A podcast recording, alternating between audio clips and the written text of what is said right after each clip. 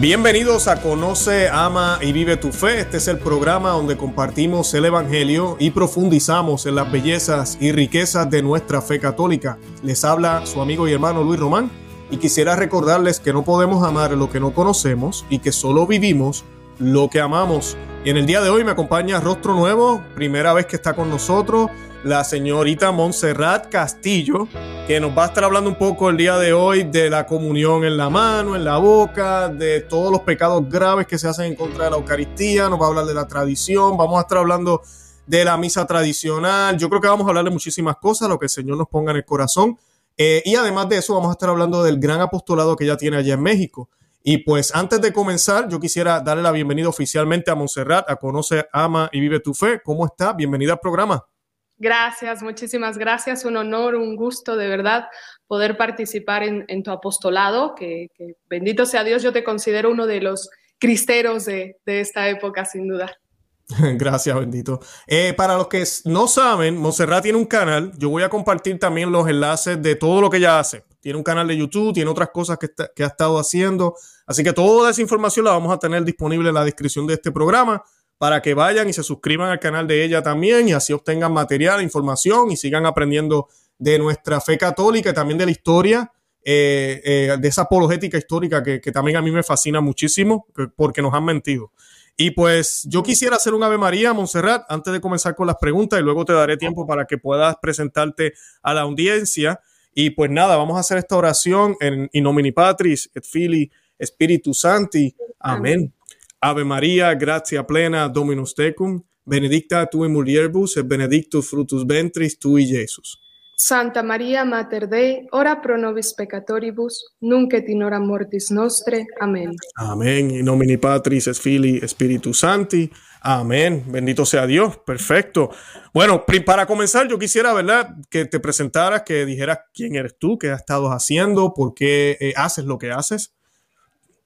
Bueno, eh, empiezo, no voy a ahondar en mi conversión porque no es el tema, pero hace un año que yo renuncié al mundo, dejé todo y allí encontré a Dios. O sea, mm. me de todos los éxitos que te dice el mundo que debes de tener y tal. Y en ese momento que me arrodillé y pedí a Dios su ayuda, siendo un Padre Nuestro y un Ave María, allí empezó la carrera. Empezó justamente hace un año. El sábado de gloria yo recibí el bautizo yo no, vengo de familia católica. Recibí el bautizo, recibí mi primera comunión y mi confirmación. Fue un momento impresionante porque para mí podría definir antes que decir cualquier título del mundo que soy tal y tal y tal, soy hija de Dios y eso para mí, ser católica, apostólica, romana es, es lo que me ha hecho un antes y un después en mi vida, como lo dicen las escrituras.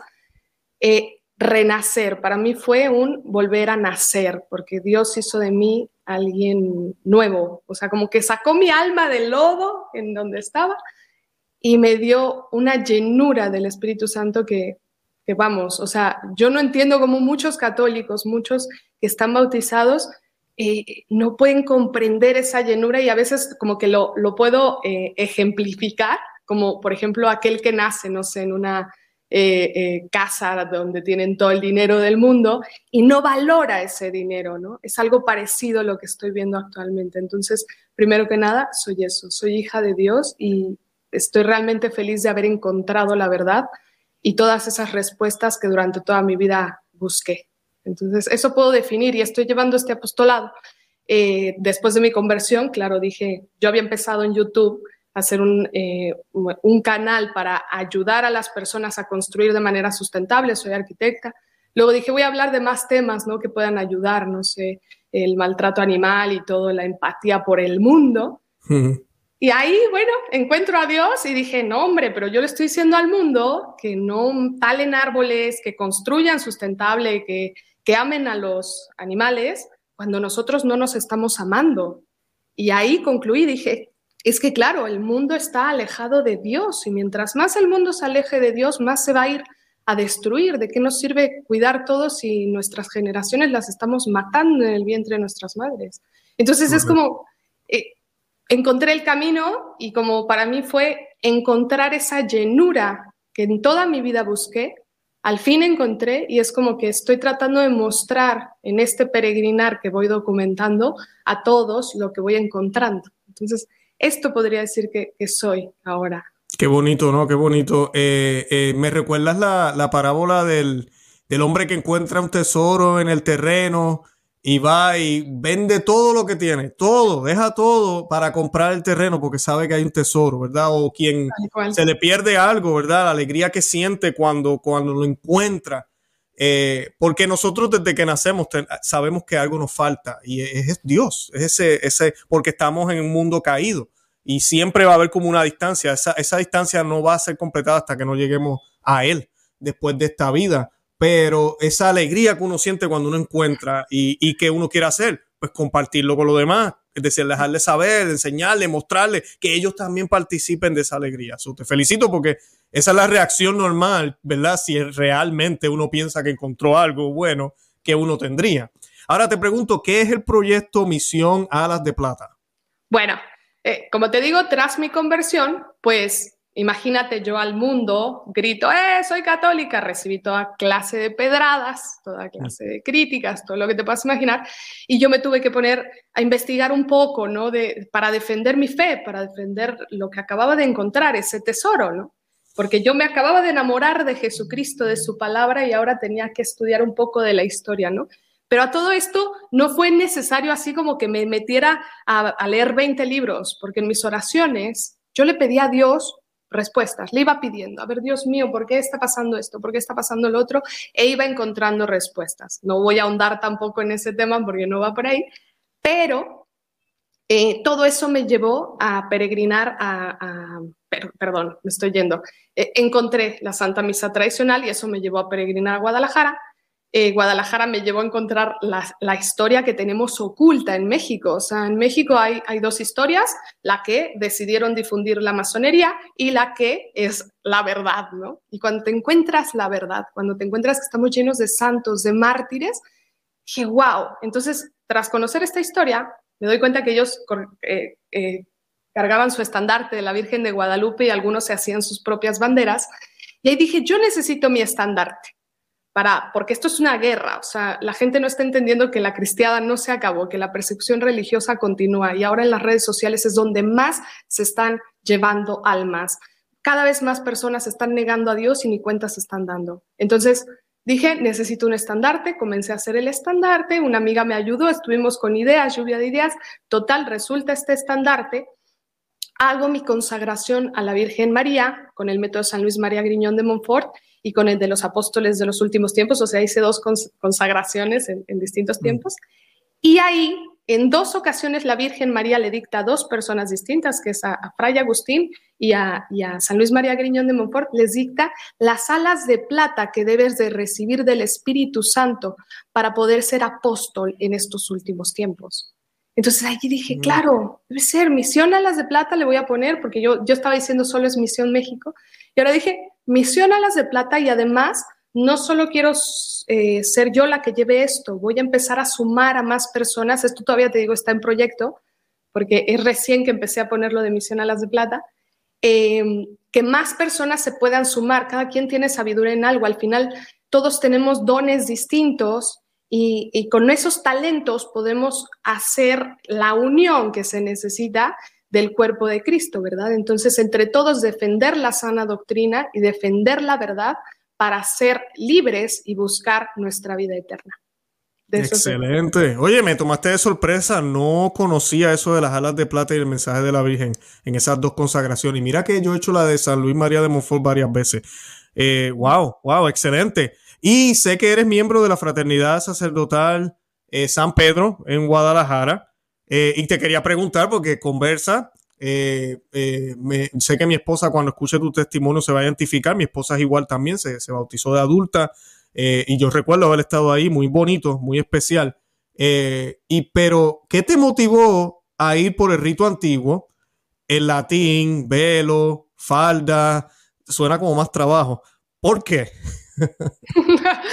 bueno, eh, fue respuesta, en realidad fue respuesta a mis súplicas y a mis oraciones. Cuando yo hago mi conversión, pues obviamente fue eh, hace un año, eh, todavía estaba este tema de la pandemia y de la comunión en la mano. Cuando yo comencé a estudiar, tanto lo dice el catecismo, como lo dicen las sagradas escrituras, como lo dicen místicos reconocidos por la Santa Iglesia Católica, que es un sacrilegio, que es una grande pena lo de la comunión en la mano. Entonces yo cuando comencé a ver esto, para mí fue un shock. Bendito sea Dios cuando recibí mi primera comunión fue bajo las dos especies y como debe ser, de rodillas en la boca. Pero había una gran inquietud y un dolor muy fuerte en mí al ver abusos, al ver personas que cometían sacrilegios sin darse cuenta, porque hay personas que lo reciben, se sacuden las manos, se van como si no existiese allí Jesucristo. Incluso llegué a ver personas que ya se lo estaban llevando y es como correr atrás de ellos desesperado porque es, oye, Jesucristo está allí, ¿qué estás haciendo? ¿Dónde te lo llevas? Entonces, para mí fue preguntarle a Dios qué está pasando, por qué tanta pérdida de fe, qué está pasando en la iglesia, por qué las personas no están concientizando que están recibiendo a Jesús, por qué se quedan con ese orgullo y soberbia parados. Yo no estaba entendiendo la incongruencia que había en lo que acababa de estudiar con lo que estaba pasando. Y allí le pedí a Dios en mis oraciones, porque claro, también nosotros tenemos que hacer una corrección fraternal. O sea, si no atacas, decía San Pío X, me parece, si no atacas el mal, eres cómplice. Entonces, yo dije, tengo que hacer algo, fui a hablar eh, con los padres, con toda la caridad del mundo, por favor, es que no está mal y eso y lo otro. Y ahí pues como que me, me dijeron cosas que no voy a repetir porque no voy a ensalzar las malas cosas, pero sí me hicieron pensar mucho y pedir más a Dios respuestas. Entonces, yo le dije a Dios, ¿realmente soy lo que me están diciendo? ¿Estaré siendo una radical? ¿Esas palabras vienen de ti? Y me respondió en una siguiente homilía diciéndome, eh, eh, bueno, respondió el Padre, pero yo creo que era Dios respondiéndome como muchas veces me respondió a mis preguntas en esas, en esas hermosas homilías, y dio una homilía hermosa donde dijo, hay que obedecer a Dios antes que a los hombres. Claro, y dio una homilía espectacular donde yo dije, ya está, es ahí. Entonces, empecé a investigar todavía más cómo defender la Eucaristía, a buscar y a buscar y a buscar qué dice desde la historia de la iglesia, qué dice todo, qué ha pasado, qué esto. Pero claro, esto te estoy hablando en cuestión de un mes. Yo me bautizo en abril y para mayo vuelvo a preguntar a Dios qué está pasando en tu iglesia, por qué está pasando este, este dolor tan fuerte, ¿no? Y en una homilía se pusieron a criticar diciendo, eh, deberían de agradecer a este el Concilio Vaticano II que ahora entienden la misa porque antes se decía en latín y se les daba la espalda. Y ahí me hizo un clic. Yo dije, ¿cómo que se hacía en latín? Si acabo de investigar que en latín se hacen los exorcismos, que el latín es la lengua más perfecta y es la única consagrada a Dios claramente que el demonio debe de odiar esa lengua y por eso la sacaron. Entonces empezó a revolucionar mi cabeza y dije, a ver, ¿qué es eso de Concilio Vaticano II? Empecé a buscar y no, nada de eso, de lo que están haciendo de abusos litúrgicos, corresponde a Concilio Vaticano II.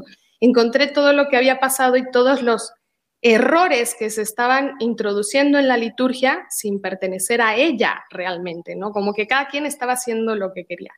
Y en esa búsqueda encuentro pues a San Juan Pablo II la historia de cómo quiso revelar el tercer secreto de Fátima y, lo, intentaron matar y fue un milagro. Y luego encuentro que eh, a Monseñor Lefebvre, que fue el único que trataba de llevar la, la liturgia tradicional, le, hicieron la vida imposible y lo excomulgaron y bueno, le hicieron la guerra. Y luego me encuentro que San Juan Pablo II funda la Fraternidad Sacerdotal de San Pedro hace justo 33 años. Y dije, ya está. Y encuentro que solo, yo estaba en la Ciudad de México, encuentro que solo quedaba una capillita así chiquitita en medio de un camellón, toda cayéndose a pedazos, quedaba eh, el rito tridentino. Y dije, ya está. Y es la de San Juan Pablo II, claro que voy a ir. Fui, no, hombre, es que, ¿cómo lo podría explicar yo con palabras si es algo que se siente, se vive? Pero yo lo, lo ejemplifico de una manera simple. Cuando amas a alguien, buscas darle lo mejor de ti, buscas darle todo tu amor, tu mejor presencia, honrarlo, darle las mejores flores, todo lo mejor le quieres dar. Era tanto, es tanto, mejor dicho, mi amor a Dios, que para mí es lo mínimo que podemos hacer por Él porque vamos a rendir el sacrificio de Jesucristo en el altar. Entonces, para mí no es un momento de fiesta, es un momento de recogimiento y de adoración. Y allí en el rito tridentino, en ese silencio, en esa solemnidad y en esos cantos tan hermosos, encontré que es lo mínimo que nosotros como sus hijos le podemos hacer a alguien que amamos, lo mínimo. Excelente, excelente. Y, es algo que también eh, uno encuentra todo eso y también se da cuenta uno, yo recuerdo estar en lágrimas cuando por primera vez veía, y sé que vamos a hablar de esto más adelante, pero yo veía a todo el mundo, no solo yo, porque a mí me pasaba cuando iba a las misas en Novusoldo, a la misa nueva, eh, cuando iba yo era el único marciano extraterrestre que se arrodillaba y el padre me miraba, pero me la daba, pues, gracias a Dios, ¿verdad? Pero en algunas iglesias le hacen pasar a uno vergüenza y porque me arrodillaba y lo quería recibir en la boca. Eh, y ver a todo el mundo, todo el mundo, lo que, lo que hablábamos afuera del aire de las partículas. Eh, todo el mundo, porque aunque yo lo reciba en la boca, lamentablemente, si estoy en una comunidad donde se hace en la mano, ah, hay riesgos todavía. Estoy participando de este problema. Y pues de eso vamos a hablar ahorita. Por eso es bien importante también que los sacerdotes eh, tengan conciencia. Qué bueno, qué bueno. Ahora, estás lidiando una, liderando, mejor dicho, en español, estás liderando una campaña para crear conciencia sobre los dolores que le causamos al Señor. Cuando comulgamos en la mano, ¿por qué tú crees, o, ¿verdad? ¿Por qué crees que esto es importante? Bueno, ¿por qué creo que es importante? Porque eh, la parte principal justamente del, rito de, de, la Santa Misa, el tema central es la Eucaristía. No es ni lo que va a decir el Padre, ni lo que eh, van a decir en los salmos, es la Eucaristía. Esa es la parte más importante. Y actualmente lo que podemos ver es lo que más están descuidando. Es lo que menos le está importando a las personas. Entonces, en esta investigación, que empiezas, como bien dicen, el que busca, encuentra. Y empecé a encontrar muchísimas de las respuestas a todas esas preguntas que yo me venía haciendo, ¿no?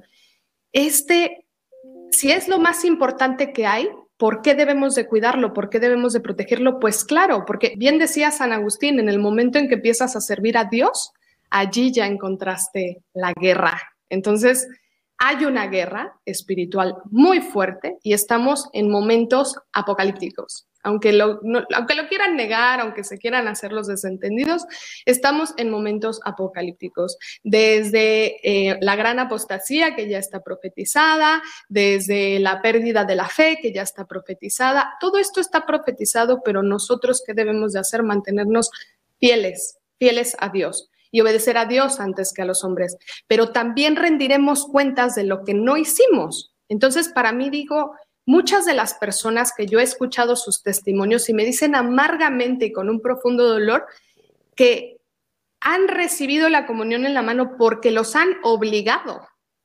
Y claro, como el conocimiento es poder, a ellos pues les, les dicen gran cantidad de cosas que no vienen de Dios, obviamente, y les para justificarles por qué está bien y por qué es digno y por qué tal, pero no estamos en cuestión de dignidades.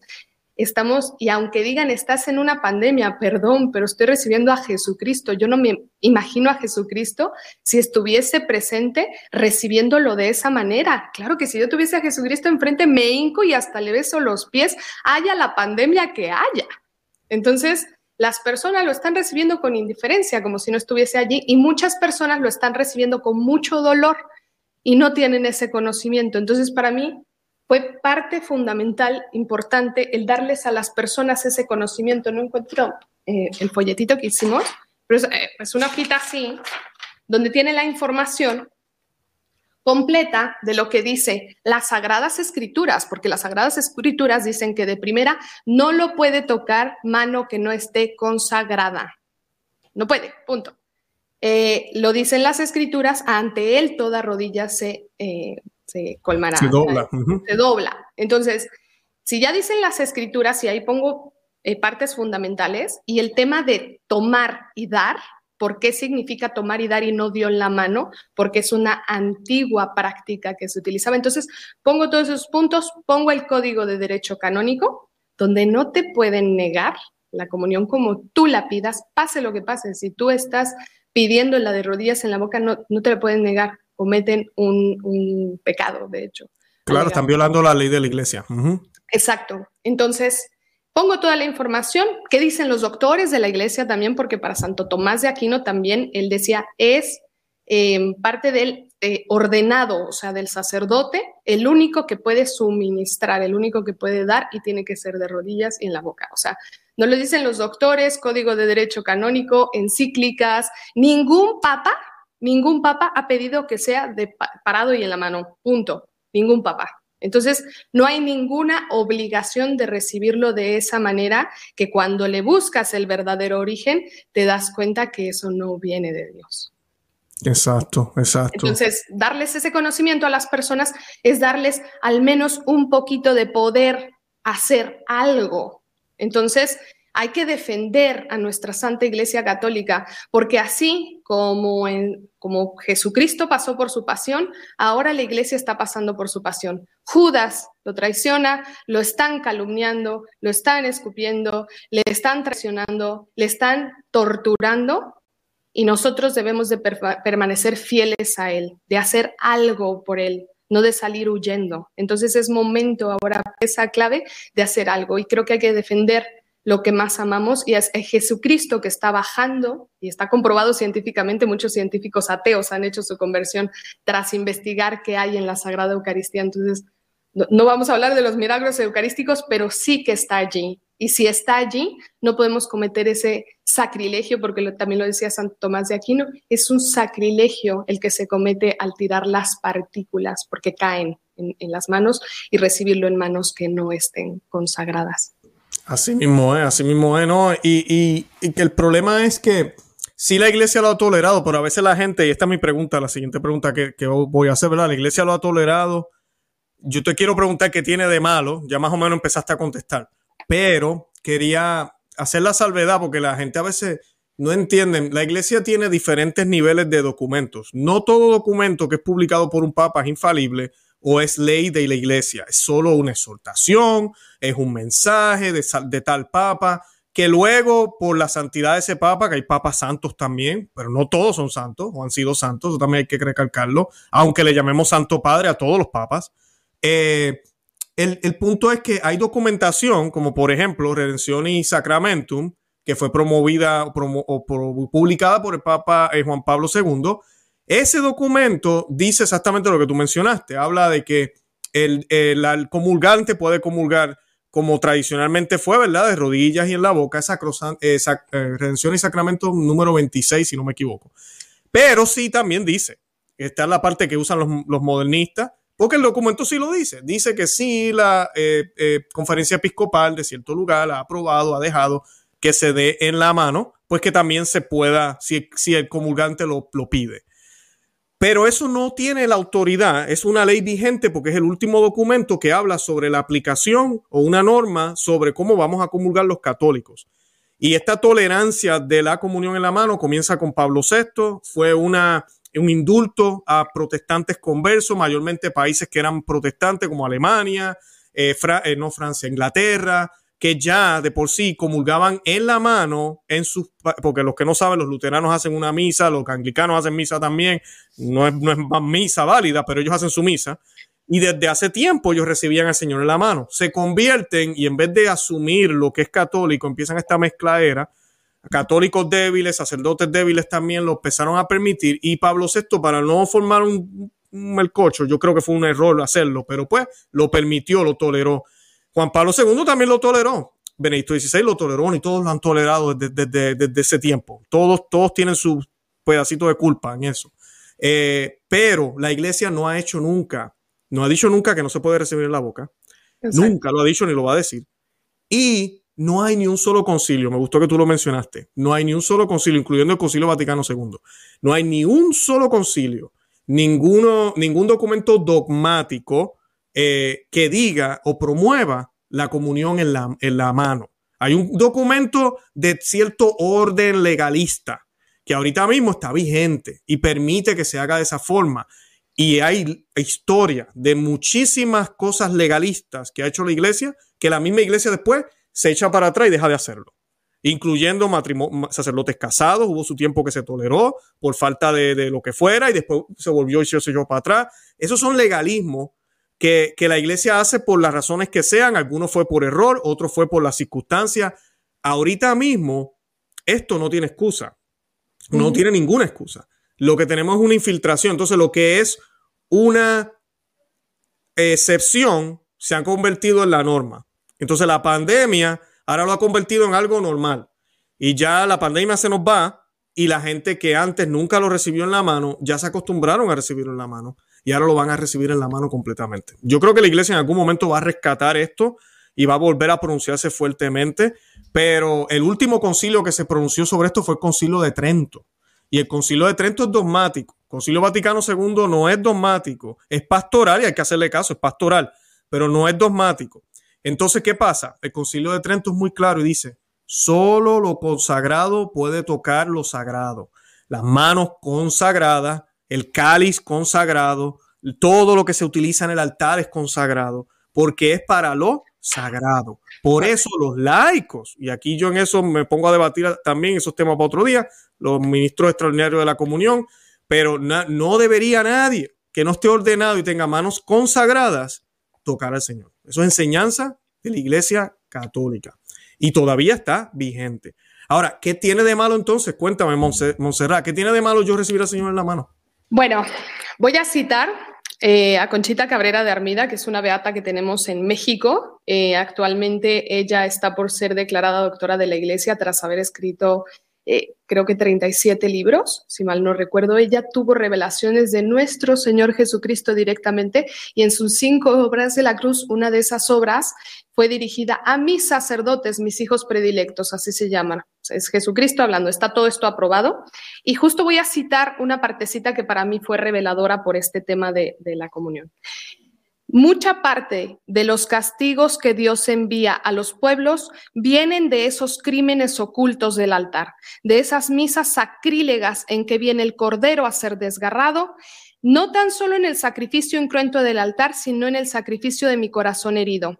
Y esto es tan frecuente. Mensaje de nuestro Señor Jesucristo a los hijos predilectos, mis sacerdotes, mediante la beata Conchita Cabrera de Armida. Si se leen el libro de, Conchita Cabrera, mis sacerdotes, que no ha sido difundido, por ejemplo, ha sido muy atacado, y está, ya está totalmente aprobado, de hecho, pero ese sí no, no lo revelan tanto porque dice cosas muy fuertes y podemos comprender eh, mediante esto, ¿no? Por ejemplo, eh, el Papa León XIII dice, tan pronto como el orden de la razón contradice la vida eterna y la autoridad de Dios, está permitido desobedecer a las personas para obedecer a Dios. Entonces, si en Dios tenemos la enseñanza de cómo recibirle y tenemos mediante no solamente eh, eh, la doctrina, tenemos videntes, incluso reconocidos, místicos reconocidos, como Ana Catalina Emmerich, que pudo ver eh, eh, la última cena, cómo Jesús suministraba a, los apóstoles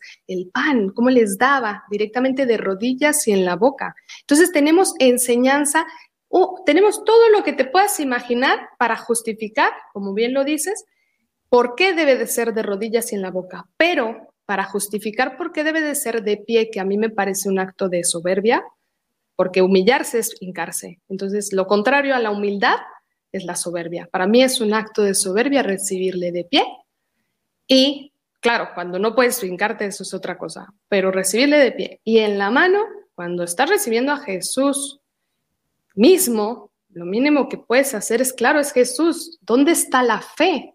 ¿Qué está pasando con la fe? Y ahí te vas a otro tema porque claramente que esto fue instaurado, como bien lo dices, por los infiltrados y la masonería para la pérdida de la fe.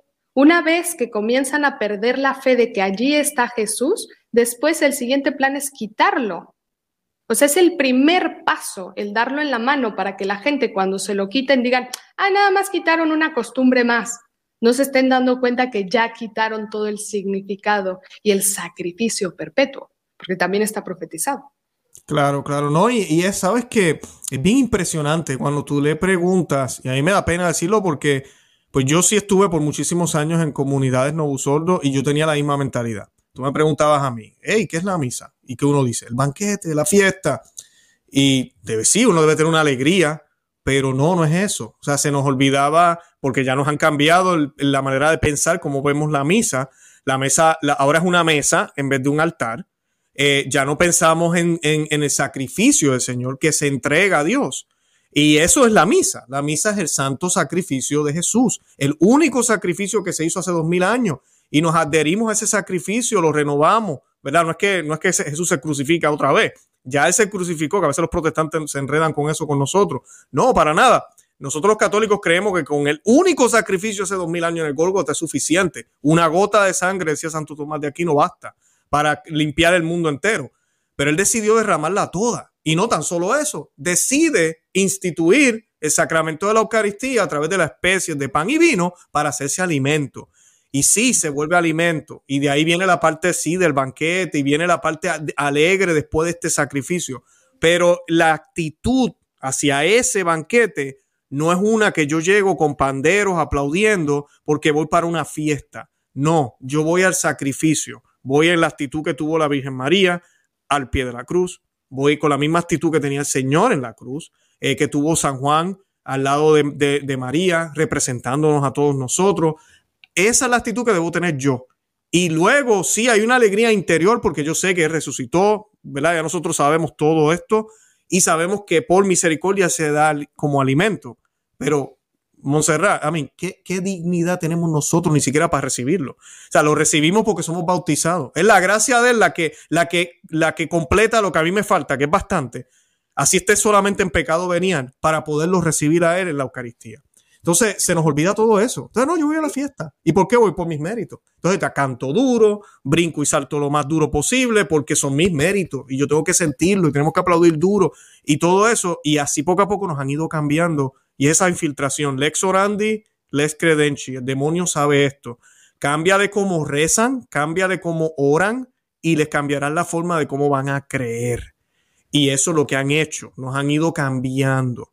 Yo te hago la siguiente pregunta, Montserrat. ¿Tú crees que estos cambios que se han hecho, que tal vez algunas personas, yo no juzgo el corazón de nadie, yo creo que sí hubo mucha gente cuando se empezaron a hacer estos cambios que pensaron, esto va a traer más gente al catolicismo, eh, los católicos se van a unir más, eh, vamos a poder eh, mostrar al Señor tal vez más claramente, ¿verdad? Todas esas ideas que se tenían, alguna gente yo creo que sí las tenían y están los infiltrados que estaban locos, odiaban todo lo que fuera católico, católicos de nacimiento, pero detestaban lo que era católico, que los hay hoy en día cuando uno le habla algo católico y le sale humo, porque no pueden aguantarlo.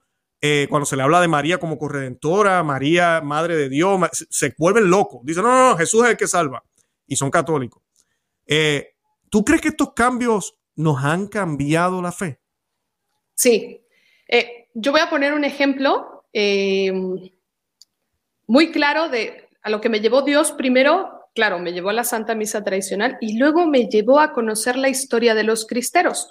Los cristeros en México fue una, una persecución religiosa que se dio de parte del gobierno contra su pueblo católico. O sea, decidieron salir, eh, utilizar el gobierno todos los recursos, las armas claramente financiadas por el protestantismo y la masonería de Estados Unidos, todo se financió y fueron a acribillar, a matar y a torturar al pueblo católico. Así de simple. Cuando me encuentro esto, yo dije, ¿qué tenían eh, eh, los mártires? ¿Qué tenían estos hombres que a pesar de que les estaban levantando la planta de los pies o desollando los vivos, no negaban a Dios? Y allí llegué a todo esto. Tenían fe, sabían que existe la vida eterna, sabían que su alma tiene un pase directo con el martirio, claro. Entonces, e, e, ese semillero de mártires que fue semillero de santos y de grandes vocaciones en México, al menos para mí me demostró que esta parte importante, que por qué nos han robado, en ese momento el enemigo se dio cuenta que atacando con un arma no podía hacer que las personas negaran a Dios, que los católicos negaran a Dios. Entonces cambiaron, para mí, estoy totalmente segura, no se acabó la persecución, simplemente cambiaron las estrategias, dijeron, torturándolos y matándolos no logramos nada, tenemos que quitarles primero la fe. Entonces, parte de todo este proceso para derrotar a la Santa Iglesia Católica, que no va a poder ser derrotada, está profetizado también, pero sí va a sufrir un ataque muy fuerte. Y este es introducir ideologías que no vienen de Dios ablandando, se metieron en seminarios, se metieron en, jerarquías de la Iglesia Católica, lamentablemente, se metieron en, la liturgia incluso a cambiarla para debilitarla. Eh, todos estos cambios intencionales es para hacer la pérdida de la fe. Incluso el catecismo de la Iglesia Católica, si lo ves como era antes, en la época de los cristeros, y ves el de ahora, wow, eh, es que los cristianos tenían un conocimiento mucho más profundo. Tenían la Santa Misa tradicional, la tridentina. Ellos le cerraron unos días el templo y se levantó el pueblo entero. Ahora en la pandemia que ves, le cierran las, iglesias y dicen, ay, qué bueno, no importa, ¿no? Como si no fuese algo esencial, cuando es algo esencial, así como es importante comer, es importante recibir nuestro alimento espiritual, recibir a Dios, ¿no? Entonces, a todo esto, cuando encuentro que la persecución no se acabó y que solo cambiaron estas normas, comprendo por qué es tan importante defender nuestra fe, por qué necesitamos conocerla para poder defenderla. Necesitamos tener bases y fundamentos sólidos, porque lo sagrado no se debe de mundanizar. Ya tenemos al mundo para lo mundano. No podemos a la iglesia pedirle que se mundanice, porque es allí donde tenemos a Dios, no en el mundo, y lo dicen las escrituras. Entonces, amar al mundo y querer que, amar a Dios no se puede, servir a dos amos al mismo tiempo. Entonces, ya tenemos lo sagrado y lo sagrado es incorrompible, no se puede tocar no se debe de tocar. Y de hecho, tenemos la enseñanza de Jesucristo. Ahí voy a citar porque muchos dicen, ah, no, si te atacan, tú pon la otra mejilla. Sí, sí, sí, Jesucristo nos enseñó a amar, a, a, la más plena caridad, la ley de la vida, la caridad. Nos enseñó a dar la vida por los demás, por nuestros amigos. Pero ¿qué pasó cuando alguien profanó y se atrevió a faltarle al respeto al templo de Dios? Él tomó un látigo y lo sacó a todos. Ese celo por Dios hay que defender a Dios sobre todas las cosas. Es ahí donde dije, claro, sí, nos enseña que a nosotros nos mortifiquen y nos hagan lo que quieran, pero con el templo de Dios no se meten. Y al templo de Dios, como lo dijo este San Pablo VI, el humo de Satanás ya penetró. Y si investigamos bien lo que ha hecho la masonería, que a veces parece que ellos tienen más fe que muchos católicos que yo me encuentro y veo dormidos, paralíticos totalmente, no se han ni enterado de que ya les están robando el alma. Entonces, están cayendo en una manipulación, y bien lo dice también las escrituras, en la palabra de Dios, están siendo seducidos, incluso muchos de los elegidos, porque también hay muchos sacerdotes muy santos que por una falsa obediencia están cometiendo este grave sacrilegio. Así mismo es. Y sabes que mientras hablaba me, hacía recordar eh, algo que pues escuché de uno de mis invitados hace un tiempito, pero él decía, que nosotros si tenemos, ¿verdad? Tenemos, eh, estamos bien de salud, tenemos nuestra cabeza bien, podemos pensar, tomar decisiones. La excusa de decir es que el sacerdote me dijo, es que el obispo, es que pues yo nací después del concilio y toda la reforma, pues, ¿qué puedo hacer, señor? Eh, yo no, me tocó mal, me tocó mal. Eh, no, el Señor nos va a pedir cuentas por cómo utilizamos ese intelecto que Dios nos dio intelecto que ahorita mismo nosotros con toda la tecnología que existe ahora es tan fácil con un computador, una tableta, hasta el teléfono, ir y mirar la encíclica tal, leer el concilio de Trento, el catecismo romano, que yo les recomiendo, tú que del catecismo ahorita, yo siempre le digo a la gente, ¿usted quiere leer el catecismo de ahora? Léalo, yo no tengo problema con eso. Yo creo que sí, es un poco confuso, es demasiado gordo en ciertos aspectos, el concilio romano, el, concilio de Trento hizo su catecismo, también es excelente. El catecismo de San Pío X, que es más cortito, pregunta y respuesta, ¿quién es Dios? Ta, ta, ta. ¿Y por qué Dios existe? ¿Y por qué yo existo? Y, te va contestando directo, sin mucha, mucha palabrería, y eso es lo que tú necesitas para comprender la fe, lo que creemos, y cuando escuches un mensaje, que San Pablo habló de esto, y le habló a, los prevísteros, a los sacerdotes de su época, a los católicos de su época. Él no le habló a laicos, a sus propios sacerdotes que él dejaba. Él les dijo, van a venir problemas entre ustedes y algunos de ustedes van a empezar a hablar disparate. Estoy parafraseando, pero básicamente eso fue lo que les dijo. Eh, defiéndanse, expulsen a esos que estén predicando cosas que no son bien. También dijo que iban a venir otros a predicar falsas doctrinas. No los escuchen sigan lo que yo les enseñé, que lo recibí de los apóstoles, ¿verdad? De Cristo. entonces, la fe no cambia.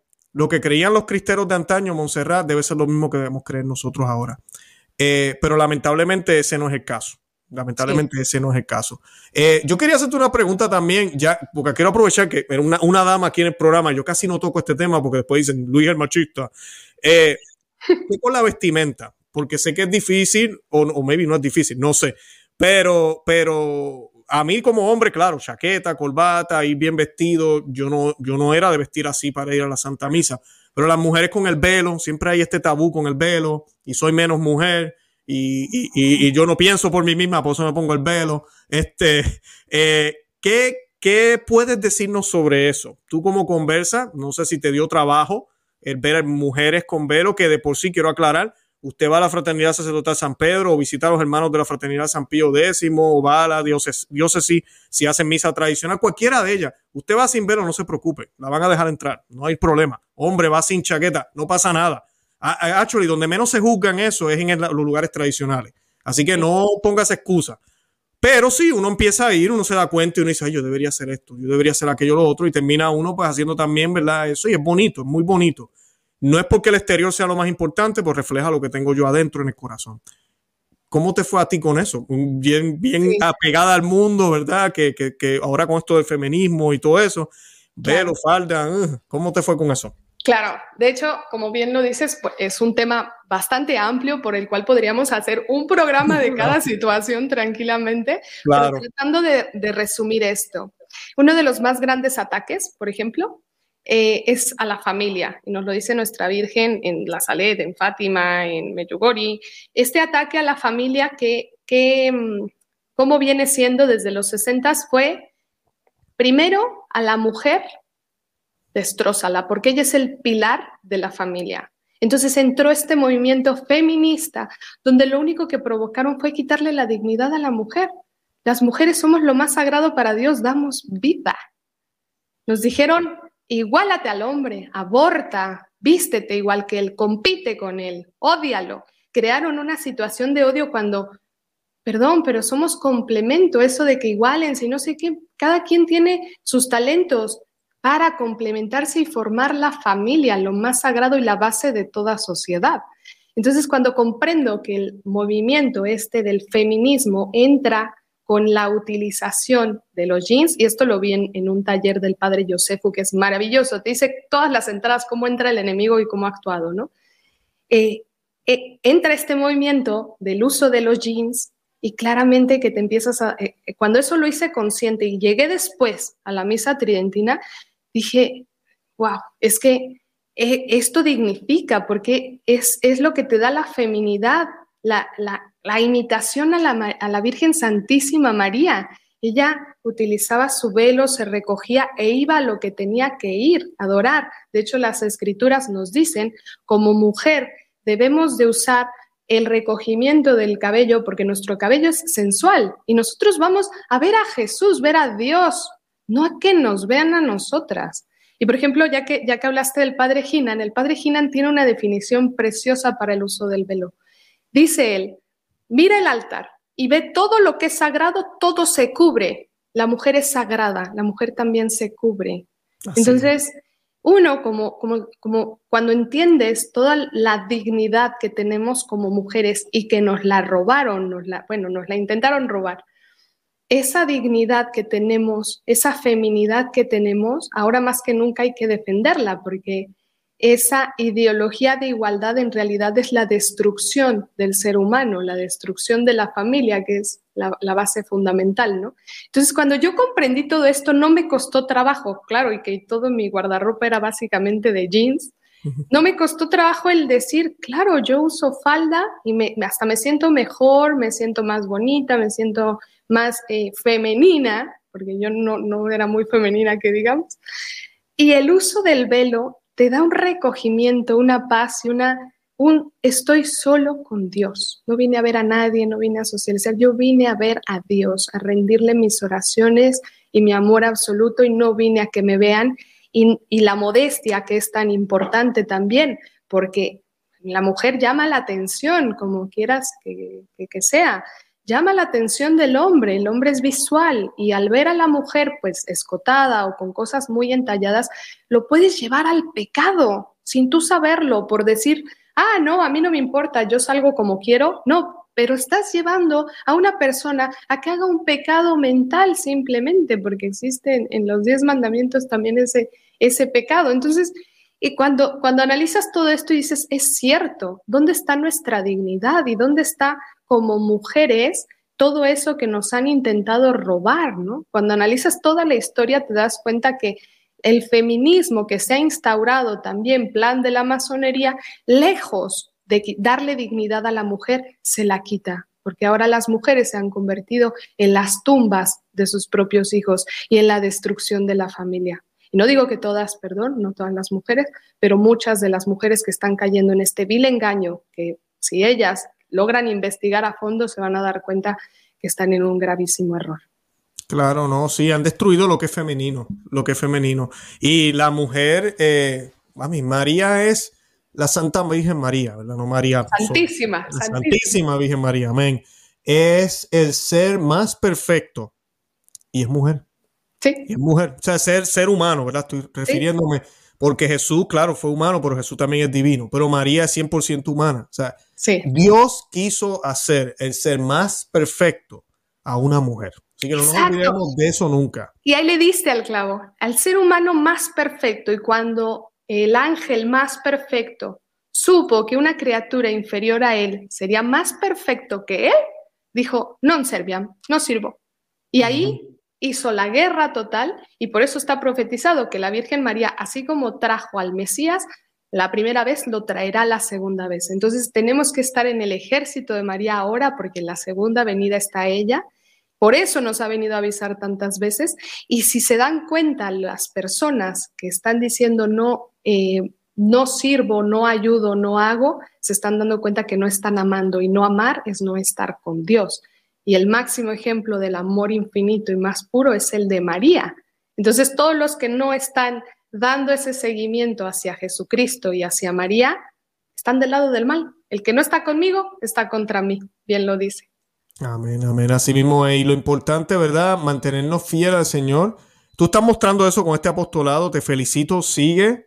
No es fácil. Muchos católicos no, no le ven la importancia a recibir al Señor en que, no importa, que peco con la lengua como quiera, que peco acá no se trata de eso, se trata de la dignidad que el Señor se merece, eh, de cómo es mucho más, mucho más, no, eh, es más seguro eh, el hecho de que se reciba en la boca y con la patena, ¿verdad? Con todo lo que la iglesia siempre usó para evitar que cualquier partícula del Señor cayera en el suelo, bien importante.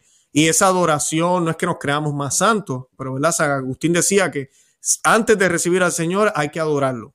Y la mejor posición, tú lo mencionaste, de adoración es de rodillas, de rodillas. Así que yo exhorto a la gente que nos está viendo que, que comiencen a recibir al Señor de nuevo en la boca, que, que, busquen lugares, a mí me da pena decirlo, pero que busquen lugares que de verdad se respete al Señor. Lamentablemente no todas las parroquias católicas son iguales. Eh, Montserrat lamentablemente tuvo que vivir esa experiencia. Todos la estamos viviendo. A mí me da mucha pena cuando veo gente conversa, porque yo pues nací en este, el de católico desde chiquitito, y pero uno ve el cambio. Eh, pero cuando viene una persona, yo digo, debe ser bien confuso al principio, tú misma lo expresaste. Algún día yo creo que voy a tener que hacer un programa para que tú me compartas tu testimonio. Pero, porque sé que debe ser bastante.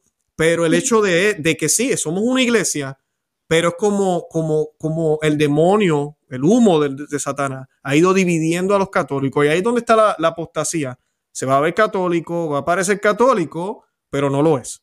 No lo es. Así, así es el demonio. ¿Algo más que quieras añadir, Monserrat, que no se nos quede, que quisieras compartir con, la audiencia? Justo acabas de decir el de la gran apostasía. Yo tenía separado aquí un texto eh, sobre la gran apostasía. Por ejemplo, dice San Pablo en, su carta, eh, a la luz obviamente del, Espíritu Santo, los hombres de los últimos días se apartarán de la verdad y se volverán a las doctrinas de los demonios.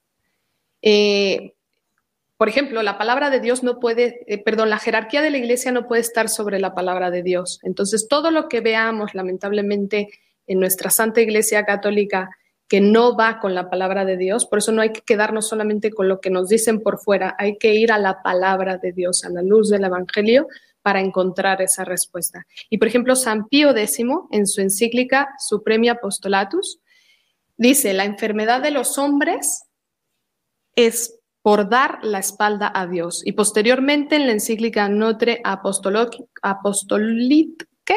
Apostolique, perdón mi, latín, 1910, eh, el gran movimiento de apostasía que se está organizando en cada país para el establecimiento de una única iglesia mundial, donde no tendrán dogmas, ni jerarquías, ni disciplina, ni pensamiento, ni freno de las pasiones, y bajo el pretexto de la dignidad y libertad humana traerá al mundo, si tal iglesia llegase a triunfar, el reinado y las fuerzas legalizadas de la opresión a los débiles y de todos aquellos que trabajan y sufren.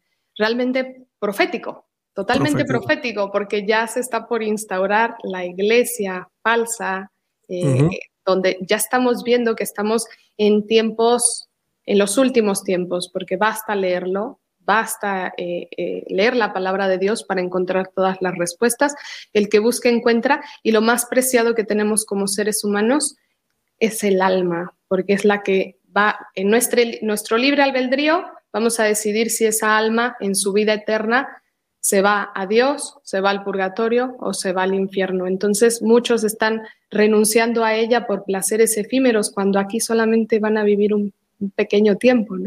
Entonces yo creo que es muy importante ahora más que nunca ser mártires, mártires ser un testigo. anteriormente tuvimos en, en, nuestra Santa Iglesia muchísimos mártires que nos, que nos pueden dar un ejemplo de valentía pero actualmente es mártir también el que está defendiendo, el que a pesar de que diga el sacerdote, no la voy a dar, que vaya y que se hinque, que dé ejemplo a los demás, para que los demás comiencen a hacerlo también. Y ahí sí, si realmente deciden obedecer a la pastoral, no tanto lo dicen, van a comenzar a escucharnos al pueblo de Dios y van a empezar a darnos palabra, así como en el Concilio Vaticano II nos dieron voz y voto, actualmente deberían de hacer un vamos, un, eh, un, voto de parte de nosotros para saber si a nosotros lo queremos recibir de esa manera, porque lamentablemente no nos están escuchando. Y sí tenemos como, si lees Oseas eh, 4, me parece, mi pueblo perece a falta de su conocimiento y lees lo que la palabra de Dios le dice a sus sacerdotes es, fuertísimo. Ellos tienen una responsabilidad tremenda. Ellos tienen que custodiar la Eucaristía y darnos los sacramentos. Es su mayor trabajo y lo que, lo que vienen a hacer. En ese trabajo tan fuerte son los más atacados por el demonio, lamentablemente. Y muchos de ellos, si no están en oración, ayuno y penitencia constante, pueden caer muy fácilmente. Y también si no tienen nuestras oraciones. Entonces, yo hago un llamado para que más allá que juzgar, porque juzgar es muy fácil, pero nosotros no somos quienes para juzgar, ya el Padre lo hará. Nosotros hagamos algo, una corrección fraterna con mucha caridad, si no escucha, orar por ellos, orar mucho por ellos, ofrecer ayunos, penitencias, oraciones, todo lo más posible que podamos por ellos, porque ellos están al frente de esta batalla. Estamos en una batalla espiritual muy fuerte y actualmente eh, cada vez están llevando más almas, como te lo decía bien, sin que lo sepan. Entonces están pereciendo muchísimas personas y ni siquiera se están enterando. Ahora más que nunca tenemos que ser parte de este eh, ejército militante, de, esta iglesia militante, bien lo dice eh, eh, Dios, estamos en la iglesia militante, como católico tenemos responsabilidades, es hora de despertar. Ya basta de ser paralíticos. Si se leen al Anacleto González Flores en, su libro El plebiscito de los mártires, que le habla maravilloso a las personas, 1930, y parece que nos está hablando ahora. Entonces, si quieres, yo te paso mucha información de lo, de lo que he ido encontrando para que lo pongas en la descripción. Y así las personas, vamos, no hay pretexto. Bien lo dijiste, están todos los medios por los cuales te puedes encontrar la verdad y el que busca encuentra. Y si quieren realmente encontrar la salvación de su alma, tienen que pelear por ella y ahora más que nunca. Última pregunta que se nos acaba el tiempo, pero tengo que preguntarte esta pregunta. ¿Por qué tú crees que hoy, este momento de crisis, confusión y oscuridad es el mejor momento para ser católico? Pues es porque estamos en un momento de prueba muy fuerte. O sea, eh, retomo el tema. Estamos en los últimos tiempos, ya comienzan estas, ya vienen tribulaciones. Ahora más que nunca o eres o no eres, lo dice Apocalipsis. Más te vale que seas frío o caliente, porque si eres tibio te vomitaré de mi boca. Entonces no puedes decir que soy algo a medias. ahora que estamos en una gran crisis, tenemos que permanecer como nuestra Santísima Virgen María y como San Juan en esta crucifixión que se le está dando a nuestra Santa Iglesia Católica, que bien lo dice, también va a quedar un remanente fiel. Entonces, estás en un momento de decidir o eres del remanente fiel o pasas al otro lado.